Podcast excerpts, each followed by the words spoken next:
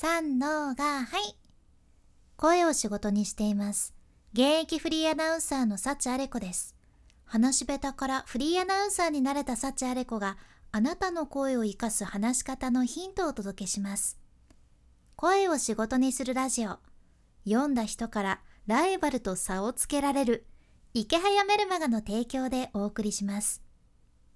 今日は話し方が硬い。と言われてしまうのを解決するたった一つのコツについてお話ししますね。まずもういきなり質問なんやけどあなたの話し方はどうかいな？硬い方ですか？それとも柔らかい方ですかね？私サチアレコは今現役フリーアナウンサー歴でいうと11年目になります。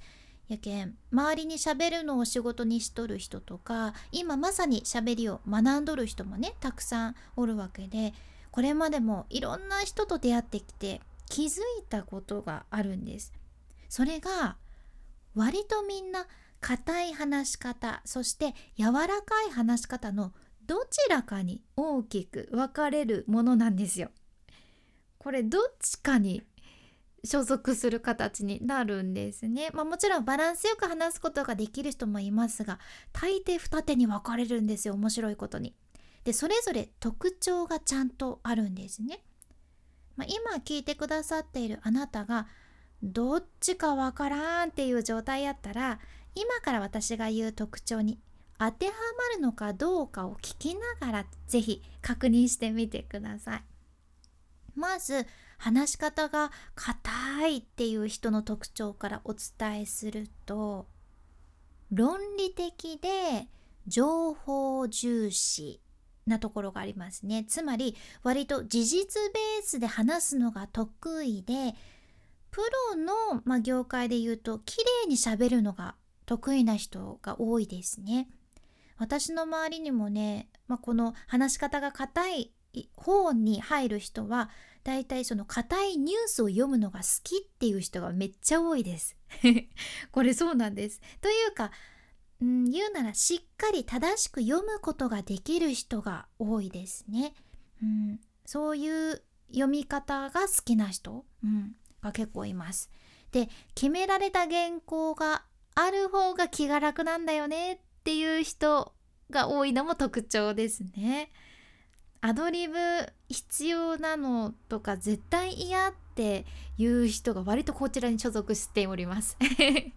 で逆に話し方が柔らかい人の特徴で言うと感情的で人間味を重視することが多いです。でプロの世界でも比較的自由にしゃべるのが得意でまあ、つまりね原稿がもうバチバチ決められとって正しく読まなきゃいけないっていうのが辛すぎるって人が多いです。で私は間違いなくこちら後者の方ですね。まあ、ずっとずっとその喋りの先生たちから言われてきました。うん、こう柔らかいというかもう緩いねという 柔らかい声って緩いねと言われてきたんですよ私は。だから硬い話し方ができる人いいなーってずっと思ってきたじゃんね。で誤解のないようにお伝えするとその硬い話し方柔らかい話し方どちらが良くてどちらが悪いとかいうそういうわけじゃないんですね。それぞれ得意な話し方があるけんさ、うん、どちらにも魅力があるんです。でも偏りすぎると相手に気持ちが伝わらないとかもしくは印象が悪くなってしまうことってね結構あるっちゃね。これ損しちゃうのは嫌ですよね。まあやっぱり何でもバランスが大切なんですね。そこで今日はまず硬い話し方を和らげるコツを一つお伝えします。それはねズバリ言うと事実に自分が感じたことを付け加えて話すということです。事実に自分が感じたことをプラスして話すんですね。話し方が硬い人って論理的でで内容が情報だけに偏りがちやけんこそそこに自分が感じたことつまり感情を付け加えてあげると人間味がね自然と出て柔らかい印象になるじゃんね。まあ、例えば仕事先の人にさフランクに「え、うん、仕事の調子どう?」とか聞かれたとして「そうですね今週分の8割くらいは終わらせてあります」だけやったら事実だけなんですね8割は終わらせてあるという事実だけでこのフランクに質問した人があなんか硬い返しが来たなーって印象になっちゃうけんここに自分が感じることを入れ込むんですね。そうですね。今週分の8割ぐらいは終わらせてあります。これぐらい進んでると気持ちが楽なんですよね。とかさ。あと今週分の8割ぐらいは終わらせてあります。最近春だからか気持ちも新しくなってやる気が上がってるんですよ。とかね。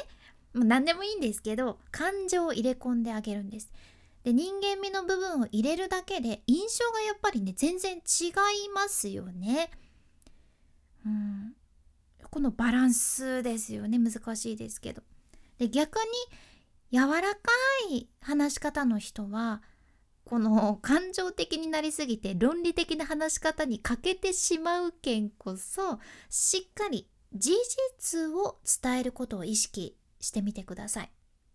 私も意識しております 例えば仕事先の人に「ああの案件難しそうだったけどどこまで進んだ?」って聞かれたとしてさ「いやもうクライアントと揉めて泣きそうでしたよだけじゃ もうかめっちゃ感情論でどこまで仕事進んだか全然わからんじゃんね。質問はどこまで進んだ？でしたよね。やけんここに事実をしっかり入れ込んであげてあの案件難しそうだったけどどこまで進んだって聞かれたらああの案件やっとクライアントが OK してくれてあとは社長に確認していただくだけです。いやもうクライアントと揉めて泣きそうでしたよっていう感じですね まあちょっとこう感情論には引っ張られつつありますがちゃんと事実を入れてあげると印象がぐっと少し論理的な思考も加わって良くなるんですよ。で特に私がね柔らかすぎる話し方やけんそもそもが言えることなんですけど感情的すぎるとなぜか伝わらないっていう事件はね多発してしまうんですね。これすごくもったいないことですよね。自分が伝えたいことが感情論になってしまうと相手に伝わらずなんならその揉め事にも発展してしまうっていうもう損しかないわけで。だからこそ事実を言う癖をつけたら自分が楽になるので是非あのいつもちょっと感情ばかりにフォーカスして話してしまうなっていう人は意識されてみてください。今回の学びとしては話し方が硬いっていう人は事実に自分が感じたことを付け加えるそして話し方が柔らかい人はしっかり事実を伝えることを意識するっていうことですね。ぜひあなたのスムーズなコミュニケーションにお役立てください。今回の内容と合わせて聞きたい回を概要欄に今日も一つ入れています。今日はきつい印象解決柔らかい話し方をする3つの方法という回ですね。もっとテクニック的な部分で柔らかい話し方をする方法をこちらで喋っています。印象も良くなる話し方や件ぜひこちらも合わせてお聞きください。そして池早さんの無料メルマガのリンクも概要欄に入れています。昨日ねちょうど池早さんからこうなんていうか尻を叩かれるというかお尻に火をつけていただけるようなそんなメールが届きましたね。私にとって池早さんのメルマガは頑張ろうって思える大切なエッセンスになっています。しゃー頑張るぞっていう感じ、うん、でもそう思えるメールが2日に1回届くんですよ無料で。これ間違いなくこのメールが届いてない人との差がねすごいことになるんですよね。だから早めに読んだ人から自分で稼ぐためのスキルを学べます。しかも無料でっていう最高ですよね。まあ、まだ読んでない人は概要欄からチェックしてまずは読んでみてください。君に幸あれ。ではまた。博多弁の幸あれ子でした。